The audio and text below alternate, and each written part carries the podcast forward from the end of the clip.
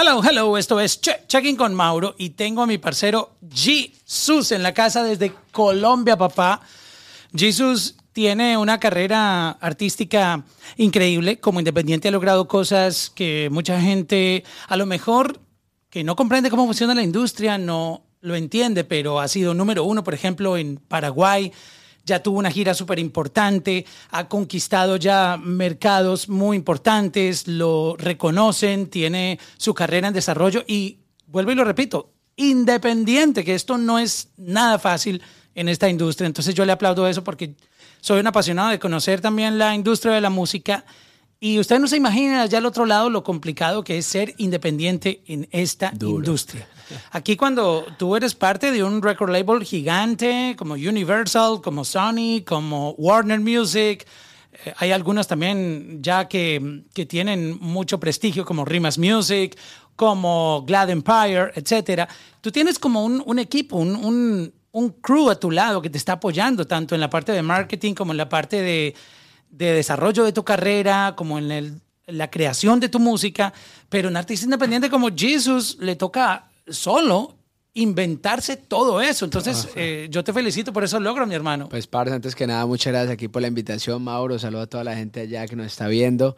Y nada, contento, contento, la verdad, con todo lo que está pasando con la carrera. Yo siempre he dicho que la música es de creer, ¿no? De creer, de hacer bien las cosas. Obviamente en el, en el camino te tropiezas cuando de pronto arrancas con un sueño, porque, pero no arrancas, digamos, con las bases o el conocimiento completo de la industria. Y ya poco a poco en el camino se van apareciendo personas eh, que saben y, te van guiando sobre un camino. Igual, sin embargo, eh, pues es muy contento y gratificante ver cómo en dos años, eh, de hecho se cumple el 15 de noviembre, se cumple ahorita el 15 de noviembre, dos años de carrera ya profesional y, y estar logrando estas cosas con un equipo de trabajo literalmente de dos personas y, y yo y pues muy contento la verdad de todo lo que se ha logrado. Obviamente en ese equipo de mínimo, pero también hemos estado contratando gente que nos apoya, en, ya sea en prensa o, diferentes personas que nos apoyan, eh, porque también ven el, el, el, proyecto y lo ven sólido y pues dice, hey, vamos a echar la mano y pues gracias a Dios uno le cae bien, hey, parce, venga, mire, ese es mi proyecto. Como colombiano, sí, como eh, somos entrones, ¿sí o no? Exacto, nosotros los colombianos tenemos esa particularidad y es que no nos varamos. Sí, no, nunca nos metemos para la vuelta, como, como decimos, y, tenemos que tocar las puertas que hay que tocar. que nos ayuda, colaboren. textos, mensajes, porque es que así es que nos toca y así nos crearon, enseñando a, a josear. Aquí se le dice josear. Sí, joseo, joseo full. En, en, en, la calle. ¿Cómo tú empiezas a, a trabajar en esto de manera profesional? Porque yo te veo a ti súper dedicado y puesto para esto ya eh, que no tiene reversa. Pero ¿en qué momento tú decides, bueno, este va a ser mi, mi futuro, aquí yo voy a construir mi, mi legado, lo voy, a, lo voy a crear. ¿Y cuándo llegó ese momento de decir, ya, o sea, esta es mi, mi vida? O sea, de, de, que tú sabías que, que, ibas a levantarte todos los días a buscar en pro, y, a sacar esto adelante. Bueno, mira, hay una historia curiosa. Eh, yo soy, yo toco guitarra de los siete años, ¿no? Eh, yo empecé, digámoslo así, por hobby, como en el colegio, te compran tu guitarra, mi papá que en paz descanse me compró mi, mi primera guitarra. Entonces yo empezaba como en el colegio a moverme, moverme, luego me pasé de mi natal Florencia Caquetá, me pasé a Bogotá. ¿A ah, ¿Tú eres de los llanos? Eh, bueno, eso es, no sé si sea llanos como tal, que llanos Villaví. Yo veo ah, como llanos y Arauca. Eh, yo, no Caquetá es muy montaña. Me disculpan mi, mi falta de conocimiento geográfico. Yo, yo, hasta Medellín, Armenia. Bueno, lo, lo más cerca en mi ignorancia que he estado de, Florencia Caquetá es Villavicencio. No sé si ah, está cerca. No, no está tan cerca. No es cierto que no, es cerca. No, porque a nueve horas de Bogotá, en carro. No, no, no tengo ni idea de lo que estoy hablando entonces. No, tú estás hablando desde el Al sur. literalmente. O sea, Amazonas, frontera, con, frontera Brasil. con Brasil. Arribita ahí está el Caquetá, que creo que es el segundo estado más grande de, de Colombia. Ok, y Departamento de ¿Quién te inspiró desde por allá en la música? O sea, yo no conozco ningún artista de Caquetá. Eh, no, no, no, no. Que, recuerde, No, digámoslo así que yo cuando inicié, inicié por gusto personal. Yo me crié como en la época donde venía Nirvana, en los 90. ¿Tienes esa eh, influencia del Sí, tengo influencia muy, muy rockera. Me gusta mucho el rock, escucho mucho rock. Eso me permite abrir el panorama para, para cuando, cuando voy a hacer música, ¿no? Entonces eh, empiezo con esas influencias.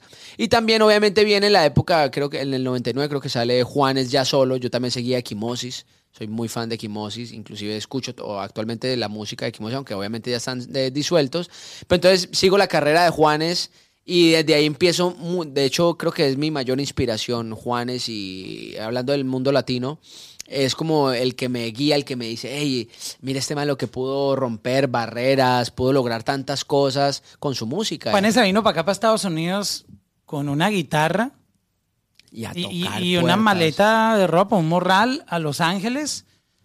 Solo, o sea, con una mano adelante y una mano Literal, atrás. Yo conozco la historia, leí la historia, tengo el libro de él. Es una historia muy, muy, muy, muy buena y, sobre todo de, de, guerrear, ¿no? De cómo somos los colombianos, de guerrear en el mundo por el sueño y mira dónde está. Entonces, chévere poder seguir ese buen ejemplo de, de alguien, pues como Juanes, que si ve esto, saludos, la buena, papá. y la verdad, esto, Mauro, Obviamente la música es eso, entonces en, ese, esa inspiración la tomo yo desde esa época, pero infortunadamente en el 2013 eh, fallece mi papá y yo me retiro completamente de la música. O sea, esa, esa noticia te, te afectó demasiado, demasiado, tu vida y te mató la inspiración para hacer música. Básicamente eso fue lo que pasó porque fue algo muy, muy fuerte que pasó en, en nuestra familia y ya como quien dice ahí murió el sueño en ese momento. Eh, hasta ese momento no había sacado música. No, no. Simplemente te gustaba tocar la guitarra. Yo, hacía era, eh, teníamos cover de, de bandas, nosotros, nosotros, estuvimos tocando en, en, el Palacio de los Deportes de Bogotá, estuve en diferentes festivales musicales, tengo premios de esa época, pero tristemente se acabó, se acabó. Me fui a, con mis hermanos eh, para México, no, o sea, totalmente retirado literalmente de la música, pero para hacer la abreviatura aquí con, con, el, con, el, con cómo retomé esto de nuevo, en el 2019, si mal no es, no, perdón, sí, 2019, o a finales de 2018, principios de 2019, me encuentro con un amigo en Los Ángeles, un gran amigo mío, Juan Camilo Nao, que, que él sabe que lo llevo en la rebuena, es un actor y él también toca guitarra, cantante y me regaló mi, mi, una guitarra. O sea, nos sentamos a hablar y dijo, Parce, usted tenía mucho talento, se tocaba súper bien. Yo tuve bandas con él también. Y, dije, y él me dijo, bueno, usted tenía mucho talento, ¿qué pasó? Yo le, Parce, no sé, no era mi momento, no era, no sé, no era, no era yo. Y me dijo, ¿por qué no vuelve a retomar? Y fue y compró una guitarra, yo soy zurdo, una guitarra acústica y me la regaló. Nos volvimos a sentar, hermano, y yo toqué la guitarra como si no se me hubiera olvidado. Después de 10 años. Ojo a esto, después de 10 no, años. habías ni por casualidad tocaba una guitarra. No, por casualidad. Entonces, cuando la volví a agarrar y como si no se me hubiera olvidado, yo dije, Diosito, si esto es una señal tuya, la voy a agarrar como es. ¿Qué tocaste en ese momento? ¿Qué canción recuerdas Me acuerdo que, toqué eh, de música ligera, que de hecho me la hacé en guitarra al revés. Yo puedo agarrar una guitarra derecho y tocar de música ligera al revés. Algo raro que me... Que no, entendí, no entendí esa o sea, agarras una guitarra para derechos o sea, tú como si agarraras una zurda. yo, apenas estoy entendiendo. Hay guitarras para zurdos y guitarras para, para derechos. Para derechos. Entonces yo agarro... Yo, nunca me fijé en eso. Claro, no, claro. Obviamente, pues, yo la agarro hacia este lado. Entonces, obviamente, pues está inverso completamente a, a, lo como la agarro. Pero yo, yo soy zurdo. ¿Tú eres zurdo? Y si me pasan una guitarra, yo, de derechos. yo, la, yo la tomo de este lado y... No, ese, correctamente es de este lado. ¿Qué tipo de problemas tendré yo? mandemos a checar a Mauro allá al... y, y, yo como con la derecha. Ah, no, yo sí. O sea, si usted me pasa un plato de comida... Con la derecha. Yo tomo la cuchara con la mano derecha y empiezo ¿Usted es ambidiestro? No. No, porque yo escribo con la izquierda. ¿Por eso usa las dos? Pero, puedo comer con la puedo comer con, la, izquierda, y con, la, derecha sin ningún problema. derecha, hermano, no, no, no, me sirve para puntear en la guitarra de resto. Nunca había analizado el tema de que habían guitarras para izquierdos y para gente que tocaba con la mano derecha. Claro, de hecho el que partió todo eso fue Jimi Hendrix. Desde los 70, como no habían guitarras, él volteaba las cuerdas y empezaba a tocar y Fender vio eso y dijo, ok, vamos a hacer guitarras para zurdos. siempre se aprende algo nuevo y aprendí. La verdad, como no es mi mundo el de las guitarras, yo me imaginaba que era una guitarra normal, es como este micrófono. Yo lo pongo aquí, si lo quiero poner para la izquierda o para la derecha. Claro, no. Yo voy a la guitarra de esa misma manera. no, no, en la guitarra sí pasa. De hecho, también la batería tienes que cambiar la, forma de tocarla. Cuando vas a tocar batería. Por, los derechos tocan así y yo izquierdo toco de, esa, de ese lado. Entonces tengo que voltear toda la batería. Ok, entonces volviendo a la historia, eh, tú agarraste una guitarra de, de derechos Eh, no, él me regaló la zurda. Mi Ah, amigo te- Juan te Camilo me regaló zurda, la zurda y yo cuando la agarré volví a tocar como si no se me hubiera olvidado. La primera canción que toqué en esa guitarra fue de música ligera. Y la cantamos los dos porque nos gusta el rockcito y todo. Y dijimos, eh, parce, qué chima. Entonces yo dije, bueno, Diosito, sí, yo creo mucho en Dios. El Diosito, sí, eso es una señal para yo cumplir los sueños de chiquito, porque esos eran sueños de, de pequeños, por lo que trabajamos, ¿no? Eh, yo voy a, voy a- voy a seguir por el, por el camino. Empecé a tocar puertas, empecé a buscar amigos que me podría apoyar y a guiar sobre, pues al principio, eh, porque se trata de un sueño, ¿no? Pero luego tienes que entender que hay que, que, que hay que ser muy centrado y tener los pies en el suelo. Sí, claro. ¿Y eso en qué año fue? 2000, finales de 2018, principios de 2019. Y entonces tú qué empezaste a hacer? ¿Cómo organizaste trabajar en una era aún más complicada? Mucha gente dice que hoy en día es fácil la música. La música nunca ha sido fácil. No, nunca. Lo dicen que es fácil porque hoy existen las plataformas y ya tú no tienes que ser de una disquera, porque antes para tú lanzar música te costaba más billete, porque para poder vender canciones tenías que hacer que tus CDs o tus casetes o lo que tú tuvieras estuviese físico en un, en En un stand tienda, en, en Tower Records o en todas estas tiendas famosas de música. Y eso lo manejaba la industria de la música. Hoy en día, si a mí me da la gana, yo creo un perfil, lanzo música sin ser artista, puedo subir Literal. cualquier cosa. Es decir, tengo acceso a la distribución, pero al mismo tiempo esto trae una saturación y que millones de artistas quieran lanzar música en el mundo. Entonces yo, yo veo que hoy en día es más complicado aún porque sí, está la facilidad de que tú lances música, pero la siguiente fase es quién me va a escuchar. ¿Quién me va a ¿Cómo le digo al mundo que yo existo? ¿Cómo me muevo por ahí? Porque es una nueva industria, o sea, entre comillas, es una Claro. nueva industria, una nueva forma de distribuir música. Es cómo lo hago masivo para que también me escuchen a mí. Entonces, Entonces eh, tú empezaste en el 2018 y ¿cómo organizaste toda tu vuelta? duré casi un año para grabé videos, grabé música, hice mucha música al principio, pero digamos que era música eh, que no me llenaba del todo, sin embargo empecé a sacar música por sacar, eh, como quien dice, vamos a ir sacando, a ver, vamos probando prueba error, yo soy mucho de eso, prueba error, me sirve, ah bueno, voy por ahí, o no me sirve, cambio. Entonces empecé a sacar mu- mucho pop urbano que me gusta mucho, pero digamos que la industria ya estaba buscando más sonidos eh, más fuertes, más para la calle, y empecé a buscar la variación.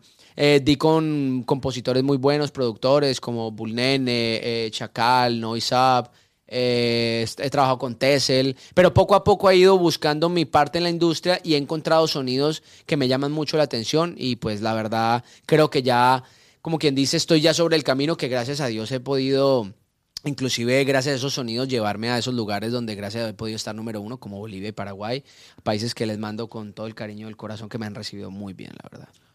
Y lo más complicado de iniciar esto como independiente, me mencionaste algunos productores que tienen ya eh, algunos un buen reconocimiento como Tessel. ¿Cómo fuiste llegando a estas personas? Tú tuviste que ir y obviamente hay que financiar porque estos productores y todo el mundo pues tiene un fee, o sea, la gente no trabaja gratis. Sí, no, no, Entonces, total, total. ¿Cómo fuiste tú entendiendo esa parte del negocio? Decir, wow, yo tengo que ir y pagar por el estudio, pero aparte la persona que está trabajando ahí me va a cobrar otro fee aparte por su, por su performance o me va a pedir participación en la música. O sea, Total, o sea, yo lo veo, yo lo vi como, como cualquier empresa, obviamente crean un nombre y tienen que cobrar por eso, ¿no? Entonces yo lo veo, no lo vi tan mal, sino que obviamente digo, bueno, tengo que entrar a negociar porque me están poniendo un estudio. ¿Pero qué sabías tú en ese momento del En negocio? ese momento yo simplemente decía, ¿pero por qué? O sea, yo, entonces- difícil entender Claro, a es difícil ¿no? entender a veces, pero ¿por qué aparte de que me cobran van a pedir esto? Y yo, claro, entonces empecé a entender, claro, es el talento, es el tiempo, Oye, son estamos años de de experiencia. de una obra intelectual. Total, entonces empieza uno a entender varias cosas y uno dice, ok, para eso se trata un equipo de trabajo, por eso artistas tan grandes como Balvin, Maluma tiene un equipo de trabajo grande entre músicos, compositores, todo, y todos esos hacen parte de, de- de una estrategia para poder crear un, un buen tema. ¿Sí me entienden? Entonces, la verdad, todo es válido, desde el compositor, desde el que hace la música, desde el que le mete X o Y cosa a una canción para mejorar, pues a la final va a mejorar un producto que la gente lo va a poder disfrutar, bailar, entender, sentir. Entonces, vale, vale mucho la pena realmente rodearse de buenas personas y de buenos eh, contactos pues, de ese tipo. ¿Y cómo empezaste a hacer que las cosas funcionaran? ¿Cómo llegas, por ejemplo, a Paraguay y te vuelves número uno. ¿Cómo, cómo fue ese camino? Bueno, el camino fue básicamente, eh, Landa Freak es un artista colombiano que me ha apoyado mucho, eh, me, ayuda, me, ayuda, mucho en mi carrera, me guía mucho, sabe mucho, del, sabe mucho, perdón, de, tiene mucho conocimiento sobre la música. Él me dice, parce, hay que soltar música en países donde realmente reciben mucho, muy bien a los colombianos. Entonces yo dije, ¿y qué son, cuáles son esos países? Mandemos música para Paraguay. Yo nunca había pensado de pronto, sino que uno se enfoca en Colombia, en Colombia, en Colombia, o en países como México, que son plataformas muy grandes, pero digamos que me dijo, ¿por qué no trabajamos? O sea, tú, tú eres independiente, no tienes un capital impresionante para acaparar tanto. Vámonos sobre esos países que la verdad... Enfoque toda la energía, eh, por supuesto que tengan una eh, en un solo lado, exacto, exacto. no tirar como quien dice balazos al, al aire y nos enfocamos en esos dos países, países que nos recibieron muy bien, recibieron muy bien la música, eh, eh, lanzamos tres tipos diferentes de música, lanzamos pop urbano, me la recibieron muy bien, lanzamos Fantasma, que fue el, último sencillo que estuvimos promocionando, que es más grunge el sonido, lo recibieron muy bien, lanzamos un tema que fue un feature, que es un tipo dancehall, también lo recibieron muy bien, entonces la verdad son eh, países que reciben muy bien la música, y cuando yo bajé a, a, la, a la, gira, parce, el movimiento fue muy masivo, inclusive pues ahí lo pueden ver en, redes sociales, todo lo que pasó allá, y la verdad muy contento. Y entonces así se hizo número uno, lanzar música, lanzar música, lanzar música, eh, específicamente y con toda la fuerza para allá. Y así mismo pudimos, gracias a Dios, esto, pues estar número uno y actualmente seguimos sonando allá. Entonces, pues es muy bonito ver cómo se hace poco a poco los sueños realidad, porque lograr un número uno, como tú decías al principio de la entrevista, lograr un número uno independiente es muy complejo, pero lo logramos. No, pues es impresionante además eso, y, muy válida también la estrategia de, trabajar enfocado en, en romperla en algún lado. Total. Que muchas veces también la gente quiere abarcar todo el, mundo al mismo tiempo y, pues no, no. Muy complejo. No estoy diciendo que sea imposible porque hay cosas que se han visto y para mí nadie tiene la última palabra. No, no, claro. En, esto, pero, pero sí es, tiene mucho sentido. O sea, tiene más lógica.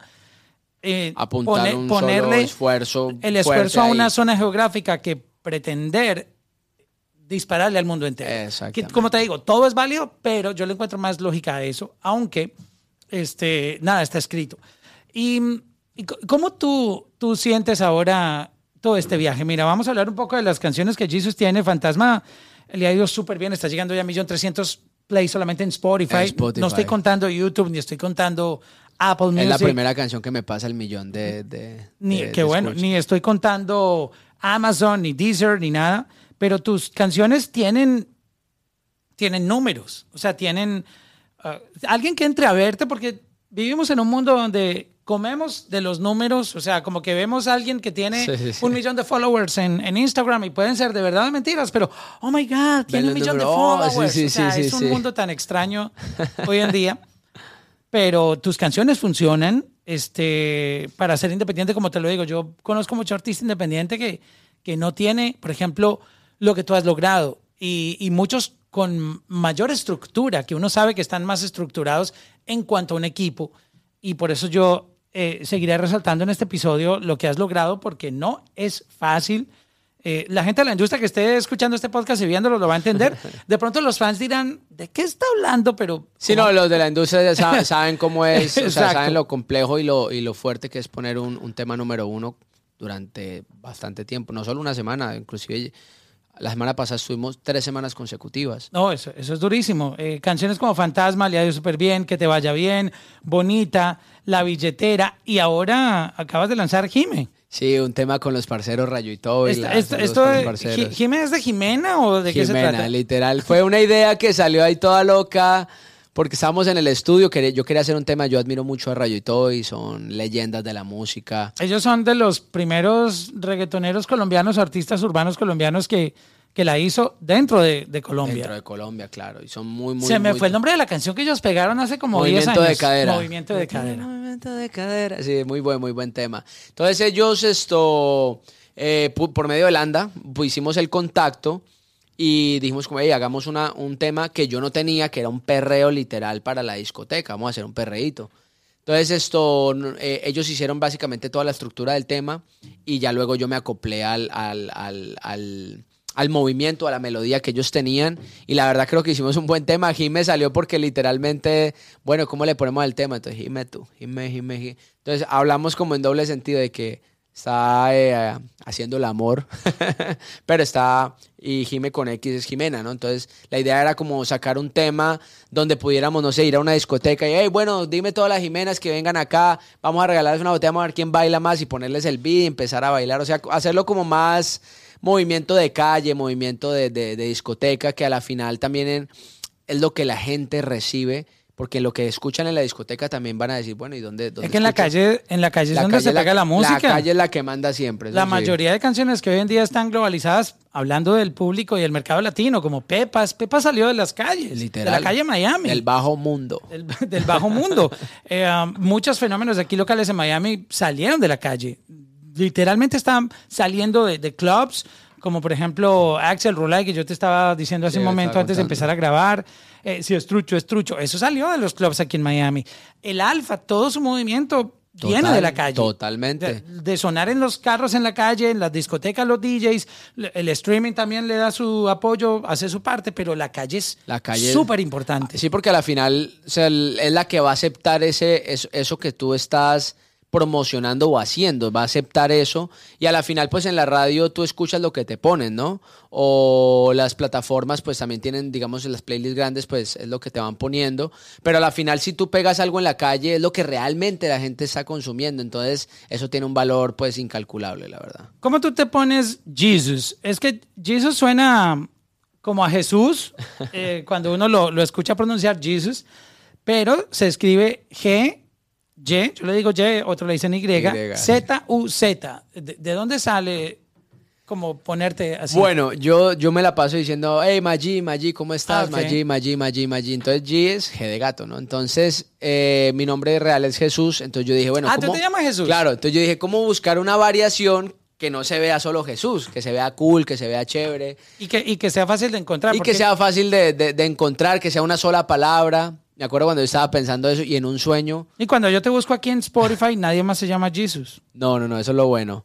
Ah, bueno. que eso es superimportante Yo tuve, también. yo, ah, hay algo curioso que quiero contar acá. Cuando yo inicié, yo inicié con solo G de gato, Z, U, Z. Solo empecé Ah, así. G, Z, U, Sí, Z. Ajá. Jesus. Resulta que había un, una- un rapero alemán. No jodas. Ay, parce, eso es una caja porque cuando yo lanzo mi primer tema, ahí es donde yo me doy cuenta que hay porque veo gente que desde Alemania me está escuchando. y Yo, O sea, en, Jodas, en que tu, pegué en en Alemania, tu Spotify pues. for Artists, tú empezabas salió, a ver. exacto, salió, salió a Alemania y yo, pero ¿por qué tengo tantas escuchas? Empecé a investigar y resultó que un rapero alemán se llamaba Jesus. Y tu música le estaba cayendo al perfil de él. No, la, el, el- los fans de... No, me, me cayeron al mío, pero, o sea, el mío tenía un punto.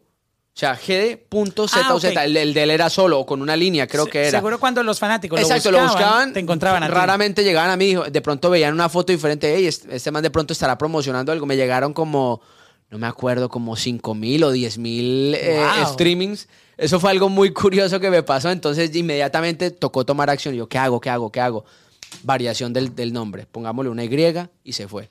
Eso Y es, otro, fue. eso es otro asunto súper duro ahora porque el nombre artístico es tan importante. Primero, para tomar tu cuenta en Instagram, Instagram. que sea fácil de encontrar. O sea, que porque la identidad del artista es como, como la cédula en Colombia o el ID aquí en Estados Unidos. O sea, tú, tú tienes un ID y si tú estás en Twitter, pues la idea es que te llames Igual que en que, en Instagram, que en Facebook, que en Spotify, que tu canal de YouTube, etcétera. Entonces, encontrar hoy en día que la gente tiene la opción de crear todas las cuentas que le dé la gana en, en redes sociales es súper complicado de tú poder sincronizar ese nombre en todo lado. Por eso hay que buscar nombres rarísimos que, que tú tengas que tomarte el tiempo. A ver, lo voy a buscar en Spotify. Ah, nadie lo ha tomado. Lo voy a buscar en Instagram. Oh, nadie lo ha tomado. Lo voy a buscar en Facebook. Ah, Ah, ya lo tomaron. tomaron. Sí, sí, sí. pa- la O sea, verdad, yo, yo di con la suerte de que ese Jesus solo está. eh, bueno, si tú buscas, pones G, Y,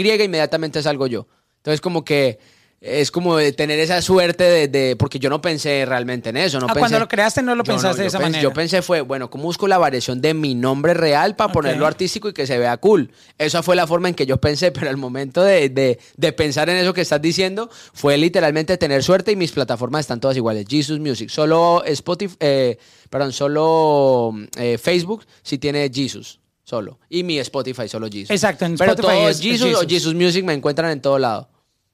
Es, es un buen punto. Pero hoy en día que les sirva de consejo a los nuevos artistas que están chequeando aquí. Busquen todas las redes. Primero búsquense en Instagram, en Facebook, en Twitter, en Twitch, en eh, TikTok, en Thriller, en, en todo lado.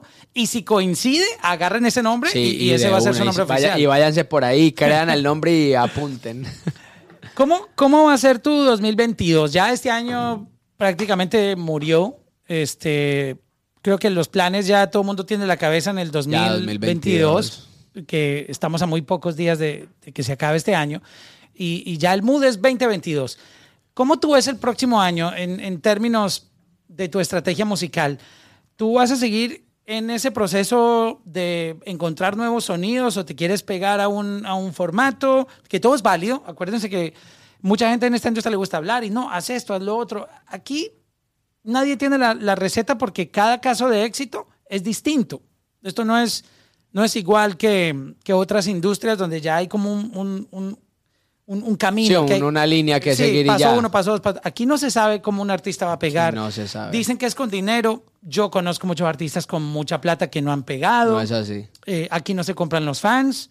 Eh, se pueden comprar views, se pueden comprar plays, se pueden comprar followers, pero tú no puedes Pero comprar los fans. fans no lo vas a comprar. O el respeto de la industria también, que es súper importante. Entonces, ¿cómo va a ser ese movimiento tuyo? ¿Tú el próximo año quieres salirte de la caja? ¿Estás pensando en hacer cosas completamente distintas? ¿Qué, qué hay en tu cabeza creativamente? Bueno, o sea, digamos que yo el plan de trabajo, yo tengo un plan de trabajo general que es básicamente todo habla a través de la música. Tengo un featuring eh, con artistas muy grandes ya consolidados, leyenda, inclusive tengo un arte, no sé si lo puedo decir, pero bueno. Eh, tengo un Tú eras, tema. tú eras. Eh, te- bueno, ya, ya, sí, no, ya lo puedo decir porque ya está, ya está todo, pues. Ya Si está firmado, eso ya Sí, está. y ya está hasta la canción. Ah, Tengo bueno. un tema ya con De La Ghetto. Esto, el tema es muy De La bueno. G. De la G, sí, homie. Eh, tengo otros artistas eh, a punto de, tengo algo en puerta, pero tengo sí, sí, mucha música. Eh, en enero voy a sacar un tema que se llama Perfume, si Dios lo permite, ese es el plan en este momento. Pero como te digo, todo puede llegar a cambiar. Eh, queremos esto sonar muy duro en Colombia, estamos intentando... eh, como quien dice, pedir, eh, tocar la puerta, ¿no? Tocamos la puerta, mire, este es nuestro proyecto, escúchenos, permítanos pues movernos, la verdad, gracias a Dios también hay un movimiento, aunque es pequeño hoy en día en Colombia, pero gracias a esa repercusión que tuvimos ahorita en Paraguay y Bolivia, ya nos ven de otros ojos en, en- en Colombia. Entonces es muy, muy bonito eso, de irse ganando poco a poco la calle, poco a poco los fans, que a la final son como tú dices, los que no se compran, se compran es con el cariño y música. Y Es, lo único que no se puede comprar en esta industria. eh, fans. Exacto. No, no hay manera. O que sea, a la final son pues, los que realmente te van a apoyar y te fans van a dar reales. ¿no? Porque. Fanáticos virtuales sí, pero que te paguen por un ticket de un concierto, que la gente, en tu caso, por ejemplo, te llamen para shows en, en- en países como Paraguay o Bolivia. Claro. Es- es- eso no se puede comprar. O sea, es porque es que la gente está ahí viéndote. O sea, son los que Literal. el público es el que manda. O sea, no, hay, No, otra, y- no hay otra manera. Exacto. Yo, ¿cómo, ¿Cómo uno se da cuenta de eso tan bonito cuando yo voy al, al concierto, a un concierto muy grande en Paraguay, después de dos años de pandemia? Entonces, e- ese concierto habían 15 mil personas y yo, bueno, vamos a darle. Cuando la gente estaba coreando los temas y yo, ay, cabrón. Entonces, ahí fue cuando yo dije, parce, la música realmente sí le está gustando a la gente de aquí. Ahí fue cuando me sentí Porque, no, como te digo, el número uno y todo, pero realmente los fans, ahí fue que me, me di cuenta y, me, y tanteé, digamos, como decimos en El- Colombia, el momento de la verdad. momento. Ahí era el momento de la verdad y la verdad, eh, agradecido con Paraguay, agradecido con Bolivia, agradecido con la gente que apoya realmente mi música, verdad, de corazón, que es algo brutal. Pues, parcero, me, me gusta muchísimo esta charla. eh, por esto que hemos conversado, pues me di cuenta que tu 2022 va a ser súper brillante, Dios mediante, Amén. va, va a pasar. Con el favor de Dios. Este, veo que no te quitas, que es muy importante, que, que siempre estás con la actitud. hay gente con mucho drama en, en esta industria y, y la quejadera no los va a llevar a ningún lado, déjeme decirles. Como decía Yankee, no se quejen porque ellos sí, sí, sí guayaron, como Claro. dicen allá, sí guayaron, sí guerrearon, sí creyeron en su movimiento cuando nadie creía. Ahora todo el mundo cree, como dices tú, no es tan fácil, pero tampoco tenemos más opciones como no las tuvieron ellos en su momento. Y lo bueno eh, que veo yo en ti es que tú, tú no te quitas y siempre tienes buena actitud y eso es súper importante en esta industria donde no hay espacio para dramas. Aquí la gente, tú llegas y puede que te toque tocar muchas puertas, pero si tú sigues sonriendo, así no te las abran, te las van a terminar abriendo. Sí, O sea, no, igual como, como te digo, también eso trata de carisma, de energía. Exacto. Eh, como como ya, ya nos conocimos, soy así todo el tiempo, soy relajado. Entonces, a la final, con un buen proyecto, la gente escucha tu, tu proyecto, se conecta también con tu persona, que creo que hoy en día es muy importante para poder conectar con la gente. Eso le va a abrir a uno las puertas, pues, primeramente Dios, ¿no? Pues, parcero, gracias por, por esta Hermanazo, conversación. Felicidades por este nuevo lanzamiento, Jime. Y lo que se viene 2022, vayan, síganlo en todas sus redes sociales. ¿Cómo estás en Instagram? En Instagram estamos como Jesus Music, G de gato, Y, Z, U, Z Music. G de gato, Y, Z, U, Z Music. Así estamos en todas las plataformas digitales. En Spotify solo Jesus, G de gato, Y, Z, U, Z.